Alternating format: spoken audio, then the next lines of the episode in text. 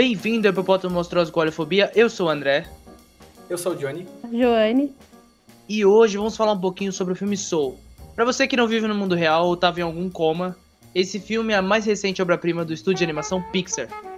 Eu recomendo que você vá rapidinho assistir no Disney Plus, depois volta aqui e ouve a gente falar, que esse papo vai estar lotado de spoilers e muito, muito jazz. Bora lá!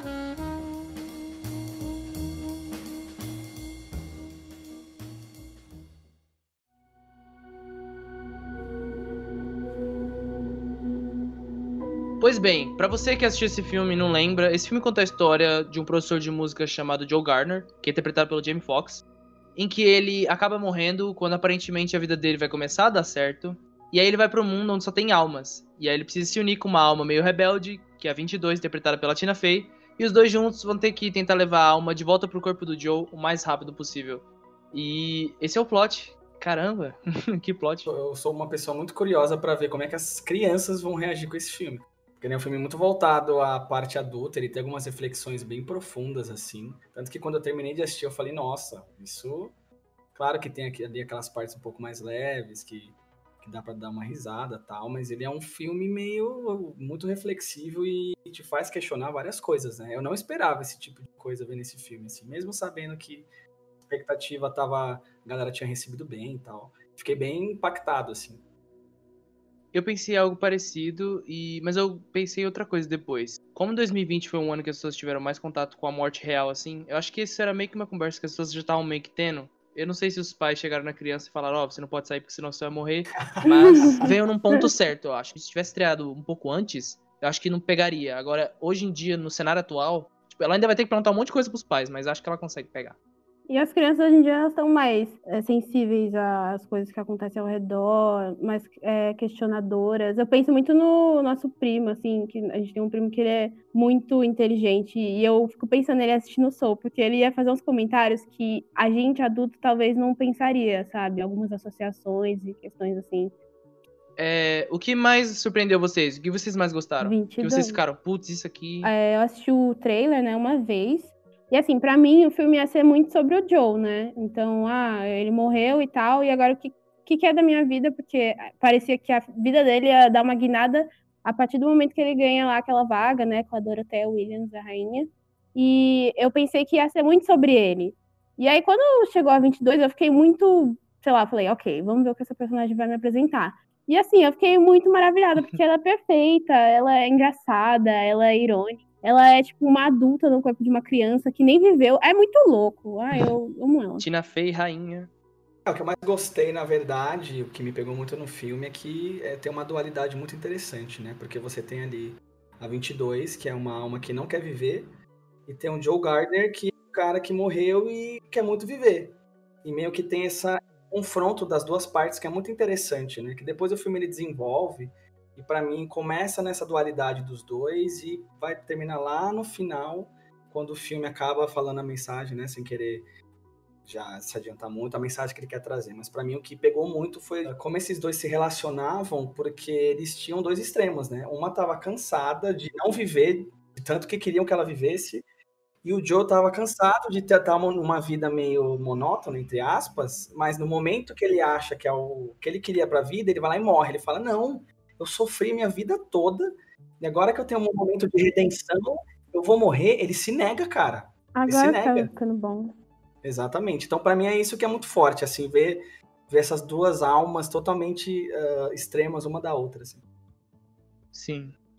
É, eu gostei também muito desse ponto, porque quando ele chega lá, é tipo, é o plano perfeito, né? Ele tem uma alma que não quer ir pra Terra e ele quer ir perfeito. E aí quando o filme me surpreende, porque quando eles voltam pra Terra e toda aquela situação que ele cai no gado, que é bem engraçada, e que a 22 tá no corpo dele, e aí ela começa a mudar de ideia aos pouquinhos, e aí eu fiquei muito surpreso com essa parte, que eu tava esperando, sabe, o Joe mostrando para ela que a vida é muito boa, alguma coisa assim, e tipo, não, ele, a 22 descobriu isso vivendo, né? Que é a melhor forma de descobrir que a vida é boa, é vivendo mesmo.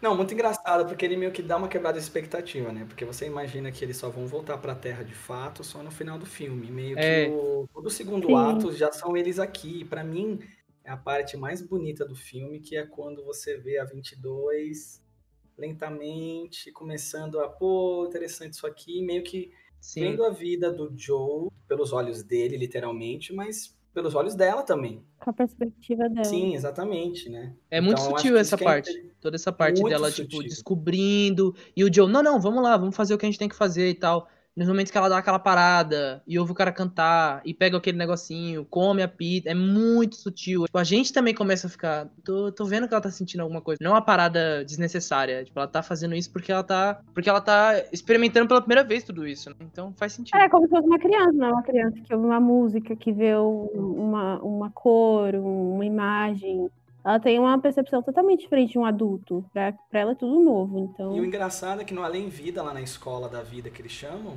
lá eles têm aquele, aquela sala que tem tudo, lá tem a pizza, mas ela não sente o cheiro nem come a pizza.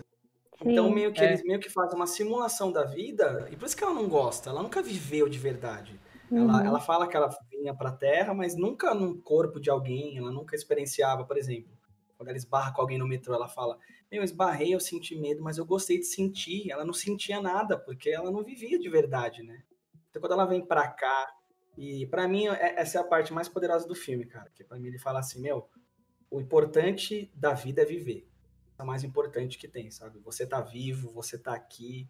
E eu acho que aí é um negócio que pega no final lá, que meio que você acaba vendo que o Joe, ele é meio arrogante, né? Você vê nos momentos ali que ele só liga para ele ele é muito egoísta, ele só fala, meu, vai logo. Você vê que, meu, a 22 tá tendo uma puta revolução na mente dela de que, caramba, é isso. Pô, é isso que é viver. Pô, tô jazzando, né? Que é um verbo que ela criou. É.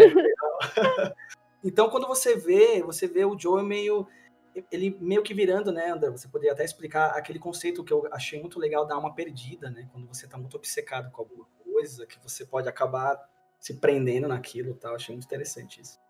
O Pete Doctor, Doctor, toda vez eu falo Doctor, que é o diretor desse filme, dirigiu divertidamente também. Ele tava falando que quando ele teve a primeira ideia de fazer essa coisa das almas meio perdidas, ele imaginou aquele, sabe, quando você tá andando na rua e você encontra alguém, sei lá, largado, assim, tipo, sem esperança de nada, e você fica tipo, caramba, essa alma tá perdida, sabe? A pessoa não tem não, não tem perspectiva de nada, sabe? Tipo, ele imaginou isso, mas depois, como foi desenvolvendo mais o roteiro, ele acabou chegando nesse ponto de tipo, às vezes alguém com essa obsessão, essa paixão, né, muito forte, acaba esquecendo tudo e transforma isso num antolhos, que é aquele negócio que antolhos que fala, aquele negócio que fica no olho do cavalo para ele olhar só para frente, sabe? Sim. Então, quando a pessoa tem esse esse fervor, essa obsessão por conseguir o objetivo dela, ela parece que tá usando esse negócio, ela só vê o objetivo dela e dane-se quem tá na frente dela.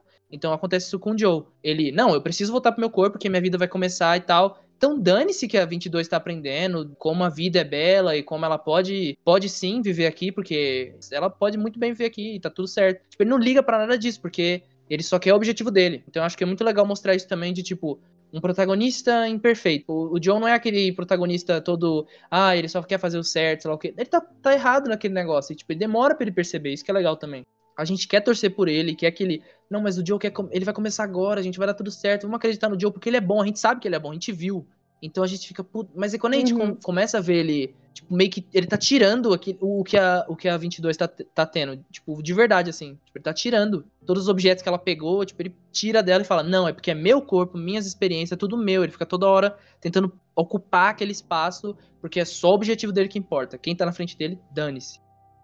Mas o que eu acho interessante também é que ele, como adulto, né, ele traz essa perspectiva no filme de que, ok, eu não sou a pessoa mais legal do mundo, não sou mais correta em alguns aspectos, mas eu posso aprender e posso mudar. E eu acho que é uma coisa interessante, porque a gente adulto assistindo, ah, eu não posso mais fazer nada, eu não posso mais começar, sei lá, um curso, eu não posso fazer isso porque, ah, eu sou muito velho, ou, ah, isso não é para mim. E aquilo ali mostra que não, você pode fazer, porque você não pode. Exato. Eu acho que você, você tem que dar o sentido para sua vida, sabe? Independente de você ser muito velho, de você não fazer parte daquilo, de você se vê se encaixando naquilo, você pode fazer. E acrescentando isso que você falou, eu também pensei nisso. Quando o Joe aprende no final, a gente fica. É legal, né? Tipo, o final feliz, é claro que ele aprende, a gente também fica feliz. Mas eu imaginei um pai ou mãe, um responsável, vendo isso pra pessoa que ela cuida, sabe? Aquela criança, que às vezes a pessoa, ela põe muita pressão naquela criança, tem que ser o objetivo dela. Não, você vai ter que ser um médico. Não importa o que você quer. Dane-se. Então, você não ouve ela, você quer tirar tudo dela, todo o espaço que ela tem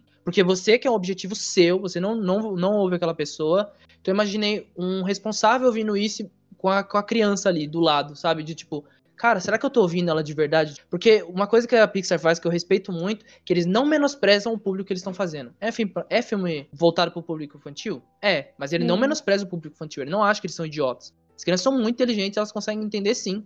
Então, quando eles põem esse tipo de filme sofisticado, porque esse filme é sofisticado demais no roteiro e na, na animação e tal, é, quando eles põem isso para as crianças, tipo, só deixa elas mais né, instigadas a fazer perguntas e questionar. Isso é muito bom para criança. Então, eu imagino que um, um responsável ouvindo isso, uhum. assistindo esse filme, tentando entender o local dele no, dentro de tudo isso. Será que eu tô ouvindo essa pessoa? Será que eu tô sendo uma pessoa muito boa? Igual você falou, de tipo, saber que não é tarde demais para ele fazer alguma mudança na vida dele. Tipo, o todo o tempo que ele tem aqui, ele pode fazer alguma coisa.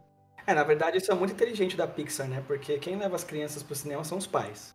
E, e eu vejo muito, muitas pessoas que eu conheço que, que já têm filhos, eu vejo muito mais o pai querendo ir e por acaso ele leva a criança, cara. Toy Story 3, o Ali, Up, putz, a criança tá lá porque é filha, porque é sobrinho. Eu mesmo, eu tenho um sobrinho que eu levo direto, que eu levo para filmes da Pixar. Cara, eu levo porque eu acho que ele vai gostar, mas eu tô indo por mim. Eu sei que vai ter coisa boa ali. Eu sei que ele vai falar comigo também. E eu acho que voltando um pouco no que vocês falaram, nesse negócio de ah, você não pode. Eu acho que o ser humano ele é muito auto-sabotado, ele, ele se sabota direto. Nós nos auto-sabotamos, mas também tem as outras pessoas que nos sabotam também, né? Uhum. A própria mãe dele chega no final que até que enfim ele tem um embate com, com ela, inclusive, né, André, aquela transição de que o gato tá falando e vai atrás da cabeça Nossa, dela e ele começa a falar, perfeito. Nossa, falou arrepiei. Que sutil, que sutil, muito sutil. E ela fala um negócio que, meu, quantas vezes, eu não sei a gente, eu eu nunca ouvi, mas eu já ouvi em direto de várias pessoas que ela fala um negócio que é muito pesado, que ela fala assim: sonhar mata a fome de alguém. Nossa, cara, e é aquilo que ela quer, que ela fica colocando na cabeça dele. Para de ser um sonhador. Isso, né, ela até brincar, ah, eu que pagava os boletos do seu pai, não sei o quê. Uhum. E, meu, ok, meu, não tô. Aqui ninguém tá menosprezando quem paga as contas, mas como é que você vai minar o sonho de alguém só porque não é o que você queria, só porque talvez não dê dinheiro da forma que você quer, sabe? Eu acho que esse filme fala muito sobre isso. E, pô, o Joe, ele é um sonhador extremo e ele acaba se perdendo um pouco no caminho mas também ele morre de medo da mãe dele porque a mãe dele odeia o caminho que ele está traçando, sabe? Acaba é, unindo essas duas coisas que acabam formando o Joe que a gente vê no meio do filme. Que é aquela pessoa totalmente afoita, tipo, não, agora é meu momento, agora é meu momento, ele não, não liga mais para nada. Até no filme dá uma indireta que ele tinha um relacionamento com uma Lisa, né? É. quando a. Queria conhecer ela, gente. É, a, a 22 fala, ah, tem uma Lisa na minha tem uma Lisa na sua cabeça, né? Então. Acho que é da Blackpink. É, você meio que entende ali que, não sei, teve um relacionamento com alguém, mas eu acho que o Joe, ele, é, como vocês falaram aí, é um personagem muito quebrado. Isso que é legal, né? Nós somos quebrados também. Nós não sabemos o que a gente quer fazer da vida, cara. o que, que a gente quer fazer da vida? Quando a gente acha que se acha, a gente não se achou. Exatamente, isso que eu ia comentar, porque o, esse negócio que eu tava falando sobre a paixão e a obsessão, que nesse filme mostra que são os, os dois lados da mesma moeda, assim. Então a gente tem que, tem, tem que tomar cuidado para balancear isso pra não acabar virando o Joe, sabe? Querer tomar o espaço do outro e não ouvir outra pessoa. E aí, essa jornada que o Joe passa, eu acho que esse filme fala muito porque o, Pete Doctor e o, Ken Powers, que também dirigiu, são dois diretores, né? Eles falaram que é a jornada do artista. Tipo, eles fizeram uma entrevista falando que qualquer um que tem uma profissão relacionada à criação de arte, né? Tipo, pro cara ter sucesso, tipo, sucesso de verdade, assim, sabe, uma carreira de sucesso e tal, ele tem que ter uma obsessão quase religiosa com aquilo, pra ele ter, tipo, o sucesso maior, máximo de tudo. Então. E aí o Pete Doctor, ele tava falando. Doctor, ele tava falando que o Soul é a exploração da ideia de, tipo, quando você se pergunta assim, onde você deveria estar focado? Quais são as coisas que quando você olhar para trás vão ser realmente importantes? Quais são as coisas que no final do dia você vai olhar para trás e vai ter orgulho de olhar e falar, putz, eu construí isso, que legal que foi essa jornada, ao invés de olhar para trás e ficar, eu passei todo o meu tempo limitado aqui na Terra, porque é muito pouco tempo, ou preocupar com isso, é isso que eu, que eu passei meu tempo fazendo.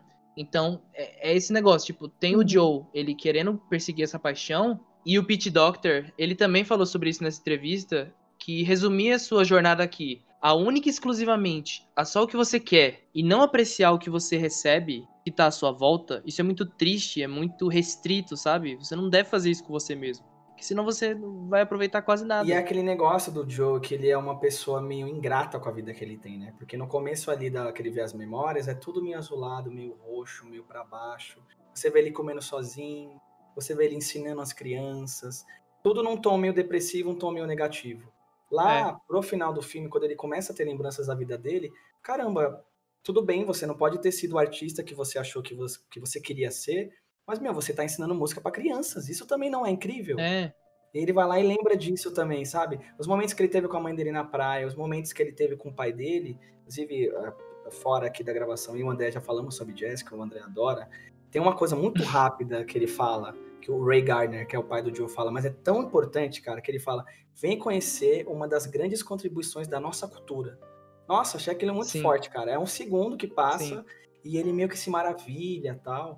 Então você vê que o Joe, na verdade, ele. A frustração dele é não ter sido quem ele queria ser. Sim. Ele acaba se diminuindo por isso. Mas, meu, ele. Ele, por exemplo, nós, no olhar dele, na ótica dele, ele, ele é efetivado na escola. Ele vai começar a ter um salário, ele vai começar a ser registrado. Tem até uma brincadeira, eu acho que é da localização aqui, que ele vai ter um décimo terceiro, que é citado. É, meu, isso é legal. Muitas pessoas queriam estar no lugar dele também, de estar tá ensinando alguém, estar tá ganhando por isso. Então, é. isso é uma, muito uma lição de morar pro Joe que, ô, oh, você tá vivendo, cara. Sim. Não é porque você. Não é porque você não tem Não fama. conseguiu o que você quis. Isso. E, e, o legal do final do filme é isso. E é, aquilo me pegou, cara. Quando ele consegue, de fato, volta e faz o show, e é incrível, ele, ele transpira, e a mina curte, eles fazem aquele dueto. Ele vai lá e pergunta, tá, e agora? A gente repete. Ela vai lá fala, é amanhã, mesma coisa. Meu, porque ele, não, é. ele tem um vazio que aquilo não vai preencher, velho. Exatamente. Ele colocou aquele objetivo tão alto que quando ele chegou ali, ele viu que aquilo nunca iria superar a expectativa que ele criava há tanto Porque tempo. Porque ele abriu mão de tudo para estar tá ali. Quando você consegue, e aí? Mas o que, que você tem fora isso? Não tem mais nada. Então, o Pete Doctor queria mostrar exatamente isso, porque ele trabalha dentro dessa indústria, ele, né, ajudou a criar a Pixar assim, então, tipo, porque ele falou que as pessoas que, né, querem trabalhar com arte, sei lá o quê, che querem chegar ali e falar, não, quando eu conseguir um emprego dos sonhos, eu nunca mais vou ter que trabalhar na minha vida, todo dia vai ser incrível. E ele tava querendo mostrar que, não, cara, não vai ser assim. Porque a vida não é assim. Então, você vai ter seu trabalho e você vai ter que trabalhar no dia seguinte. Igual o Joe vai ter que tocar no dia seguinte. E a vida continua assim. Então, é importante mostrar esse, esse negócio porque aquele negócio, o Joe, acho que se ele não tiver aquilo, a vida dele vai ter sido inútil, sendo que não, igual você tava falando, tem tantas coisas que o Joe fez na vida dele, que são tão belas, tão significativas para quem ele é, e que ele simplesmente, não, não, tem que ser um, tem que ser um objetivo, não pode ser isso. Então, é aquele negócio que eu tava falando de tipo, o fato dele não ter atingido o objetivo dele, talvez esse objetivo esteja atrapalhando ele de aproveitar as melhores coisas que a vida tem a oferecer tá tudo bem ali. Mano, pra mim a cena que mais me pegou é a cena que tá 22 lá, que eles vão no cortar o cabelo, né? Depois que corta aquele cabelo igual o Marshall do How Your Mother. e aí eles têm que consertar o cabelo. E, cara, a 22, né, conversando e falando que, que o cara queria trabalhar com outra coisa. Ele falou, ah, então você deve odiar seu emprego. Ele falou, não, não, eu gosto do que eu fiz aqui. Foi bom, não foi exatamente o que eu queria, mas tá dando tudo certo. E eu ajudo as pessoas, eu tenho boas conversas. Se ele não conseguiu o que ele queria, ele projeta a frustração dele na outra pessoa. Ele fala, não, você deve ser um frustrado que nem eu é. também, né? Isso é muito engraçado. E ele fala um negócio muito legal, né? O cabeleireiro que é o Tess que o Tez ele fala: Meu, que bom que você pela primeira vez não falou de jazz, né? É. Essa parte é muito boa. Olha, ele não ouvindo os outros de novo. Isso, porque, tipo Sim. assim, se vocês repararem, na hora que ele entra no cabelo, ele fala: Ah, é lá no fundo, a gente sempre fala de jazz, ele sempre me ouve. Aí você, peraí, vocês estão falando de jazz ou ele, ou ele tá te ouvindo falar de jazz? Pra você ver que ele é um frustrado, mas ele é muito egocêntrico. Tanto que você pega o Sim. outro cara lá, que tem um ranço dele, né? Fica meio entendido que tem uma coisa ali mal resolvida. O cara ele fica todo é. grossão tal. Eu acho que não é de hoje. Eu acho que o cara vai sempre lá, vai sempre falar dos sonhos dele, que ele é músico, que ele vai conseguir. Aí naquele dia lá que tá 22, né, que ela é um pouco mais pavio curto, ela devolve.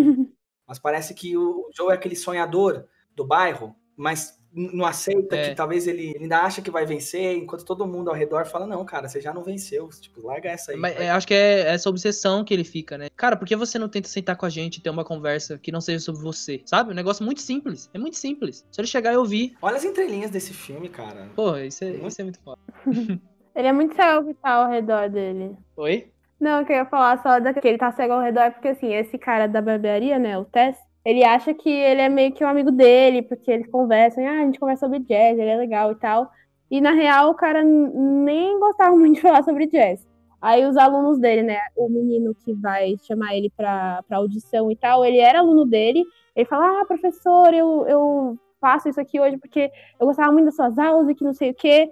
E aí, depois a menininha vem também fala, ah, eu quero desistir. Aí a 22 tá no corpo dele e fala, ah, não, você tem talento, que não sei o quê, você não pode desistir. E dá aquele pep talk pra ela, né? E, assim, ele tem um impacto na vida dos, dos estudantes. Ele não enxerga isso, isso é muito louco. Ele vê o cara lá como amigo, ele não era. E as pessoas que estão ali falando, olha, você me ajudou, você é importante na minha vida, ele não tá nem aí. E é muito louco isso, porque ele tá tão focado naquilo, tão certo do que ele quer. E... É, tem que ser aquilo. Se não for, não vale, é inútil, sabe? É. E tá errado, não é só aquilo. É, e o jeito que a Connie, ela tá frustrada, porque no começo do filme ela é a única que se entrega. Ali também é muito, é muito também uma, uma cutucada na sociedade, né?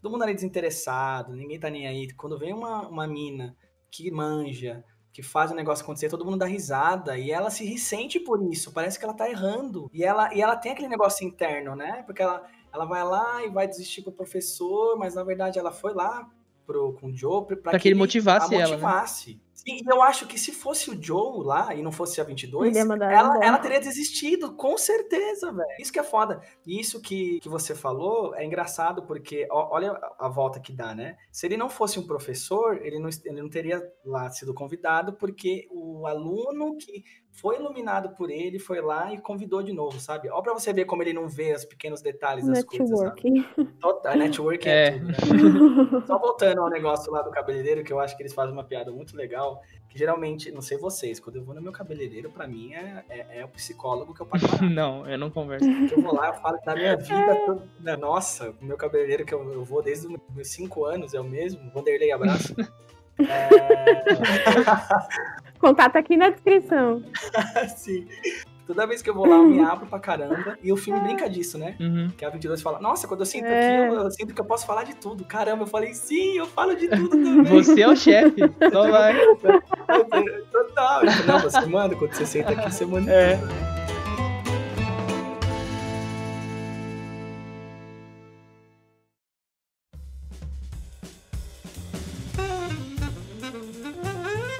O Johnny comentou aí sobre o jazz, e o Johnny sabe que eu amo muito jazz e eu preciso falar um pouquinho sobre o jazz. Fala a trilha sonora. É, a trilha sonora é incrível, perfeita. E a própria escolha do jazz não é aleatória, porque de todas as formas de artes que tem por aí, o jazz é uma das que mais explora a emoção humana. Porque, por exemplo, quando tem uma música normal, assim, comum, ela tem uma estrutura padrão normal. Tem o verso A, tem o refrão, tem outro verso, refrão, aí tem a ponte e termina com o refrão. Quando você toca jazz, nunca é a mesma coisa. Toda vez que você toca uma música é de um jeito diferente. Tem sempre uma coisa nova, alguma coisa uhum. que coloca. Tem muito então, improviso. Cada, né? você, é, muito improviso. Você tem que viver no momento, sabe? É sobre energia. Jazz é sobre energia. E aí, no jazz, você tem que fazer muita coisa que é parecida com a vida. Você tem que improvisar. E na vida você tem que improvisar. Você não sabe o que vai acontecer, você tem que só, sabe, jogar com as cartas que você tem. Você tem que arriscar, sabe? Sem medo, assim. Putz, vou dar minha cara a tapa aqui, tô tocando. Eu vou tentar isso. Eu não tenho certeza, mas eu tenho que tentar. Que é muito legal, sabe? Tipo, é, é, o feeling mesmo que, que o Joe sente lá quando começa a tocar. E uma coisa que o Joe não faz, né? Tipo, quando ele tá conversando, mas quando ele faz quando ele toca. Pra você ver como ele tem o talento mesmo. Que outra coisa que é o do jazz é o focar no momento. Quando o Joe tá tocando lá e, e atinge uhum. o Nirvana puro, assim, tipo, é porque ele tá focado ali, ele tá naquele momento, ele tá presente. E no jazz você precisa tá, tá assim. Você não pode estar tá pensando em outra coisa. Você tem que estar tá ali, focando no que tá acontecendo. E aí é legal porque, tipo, isso mostra. Isso diz muito sobre a vida, porque essas coisas de improvisar, arriscar, focar no momento, é muito sobre a nossa vida, assim. A gente tem que fazer essas coisas. E, tipo, no jazz, se você faz uma coisa errada, não, não tem errado. Você pode transformar isso na sua melodia e, tipo, não, vai ser desse jeito, é meio errado, mas faz sentido dentro do que eu tô tocando aqui. E você consegue abraçar esse erro. Olha isso, mano. O jazz é tão foda nesse nível. E aí, isso também transforma, passa pra nossa vida. A gente também pode fazer isso. Tipo, putz, eu errei alguma coisinha aqui mas talvez eu consiga fazer de um jeito que isso dê certo, sabe? E aí tem toda essa jornada através do jazz que o filme conta, que funciona muito esse. É que o paralelo. jazz, assim como a vida, não consegue ser ensaiado, né, cara? Muito foda essa analogia, não, não sabia disso.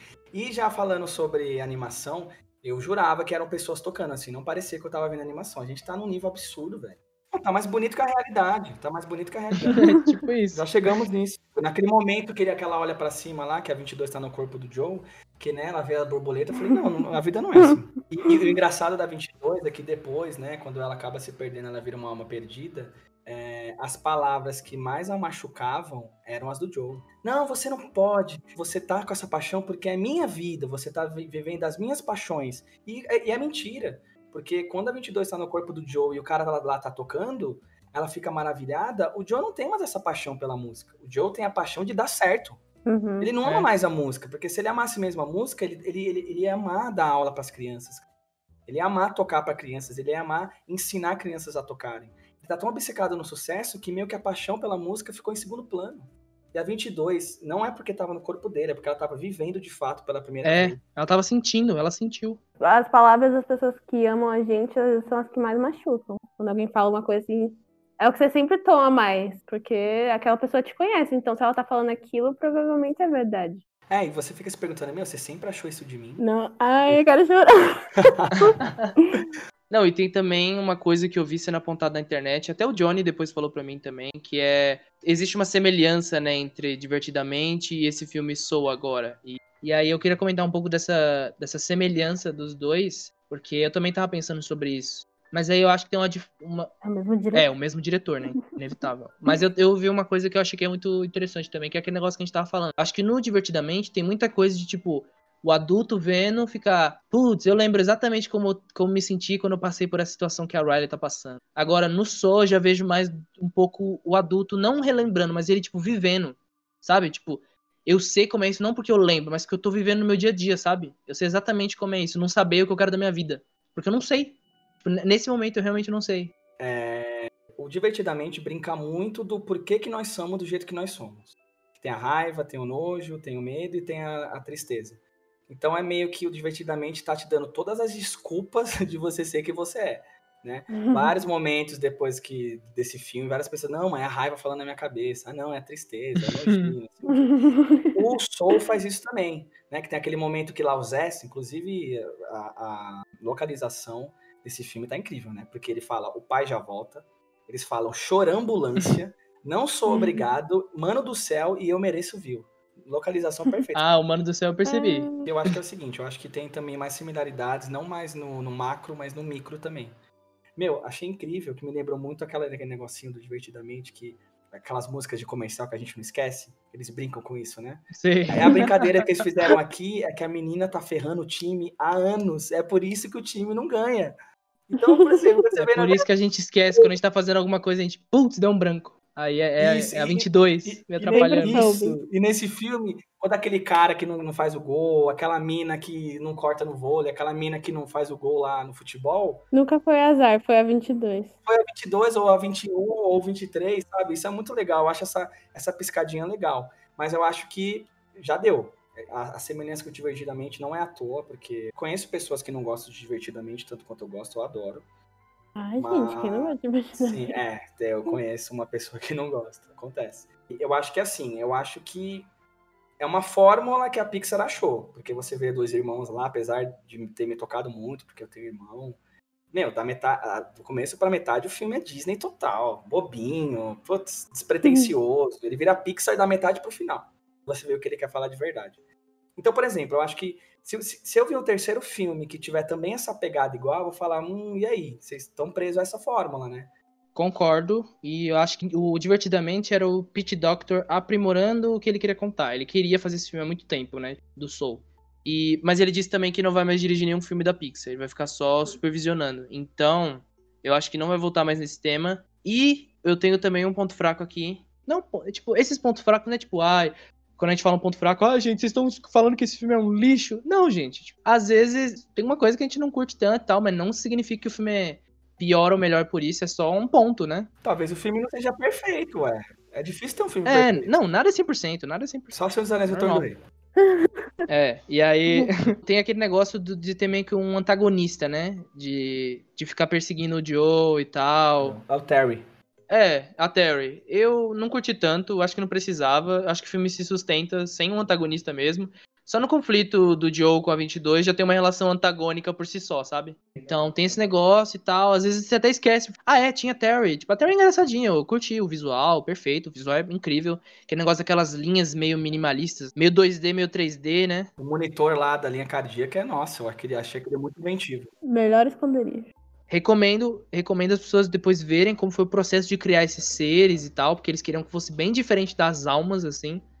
Mas então, voltando na Terry, eu acho que não precisava tanto. Tinha da hora que eu até esqueci que tava no filme, era engraçadinho, mas pra mim não faz diferença. Mas eu também acho, né, André, que é, a Terry só tá lá para dar urgência no filme. Porque se não tem urgência, eles poderiam ficar lá para sempre, né? É, é, o, é o é, bomba relógio, né? Mas eu acho que, por exemplo, aquele negócio de só até seis e meia, o tempo já é o antagonista deles. Não precisava de algo físico, né? Físico naquelas. Então, mas eu, eu acho que é muito para dar muito mais o senso de urgência.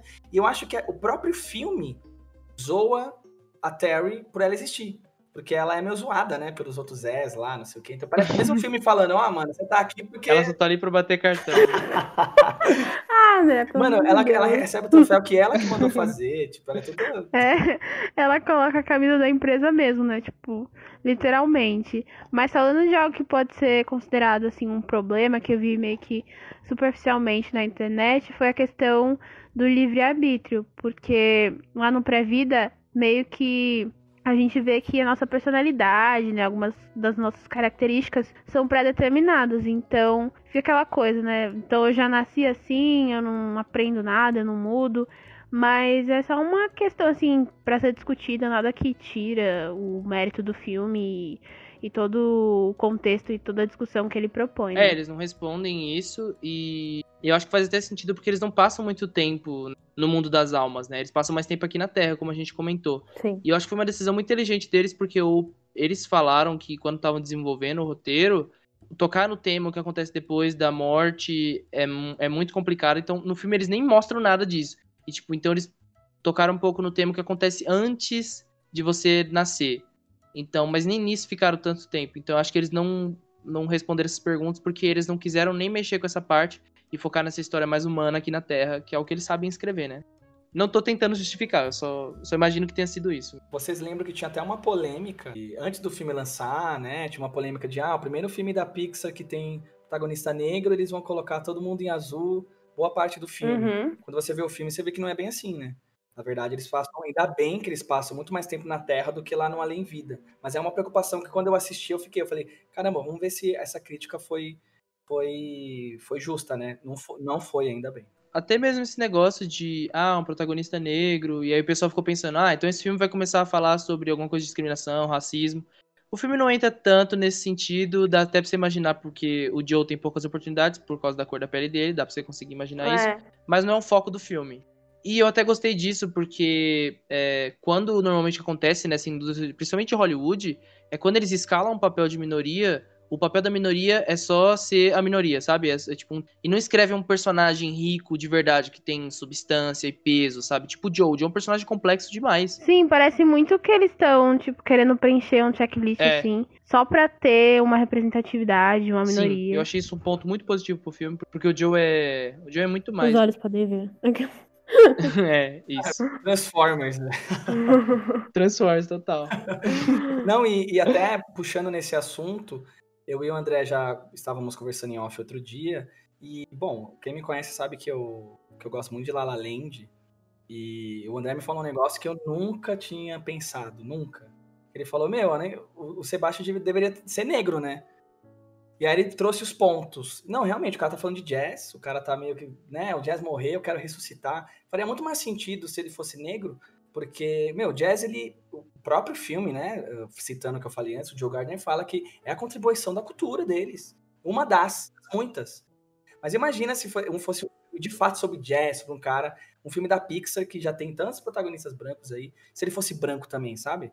Se ele fosse o Sebastian. Se fosse o Ryan Gosling, né, cara? Eu comentei isso com o Johnny uma vez em off, porque eu via. Quando eu vi o filme, eu, eu curto o filme, eu acho que é um filme bom e tal. É, eu só fiquei pensando nisso porque eu vi pessoas zoando, tipo, ah, um, quem disse que o Branquel não pode salvar o Jazz, sabe? Tipo, eu comecei a pensar nessa zoeira. Pera, mas essa zoeira tem um pouco de verdade, sabe? E aí, tipo, fica mais contrastante quando você põe um ator negro, tipo, um cara que, que ele simplesmente não liga pro jazz e que o cara branco liga pro jazz. Tipo, claro que isso pode ter no mundo real, claro que acontece, mas quando você tá colocando na tela ali, a pessoa, né, vai acabar vendo aquilo e, tipo. E se você for falar, né, já encerrando, não é um, não é um cast sobre La La Land, mas o mais próximo de antagonista que você tem lá La La Land é o John Legend.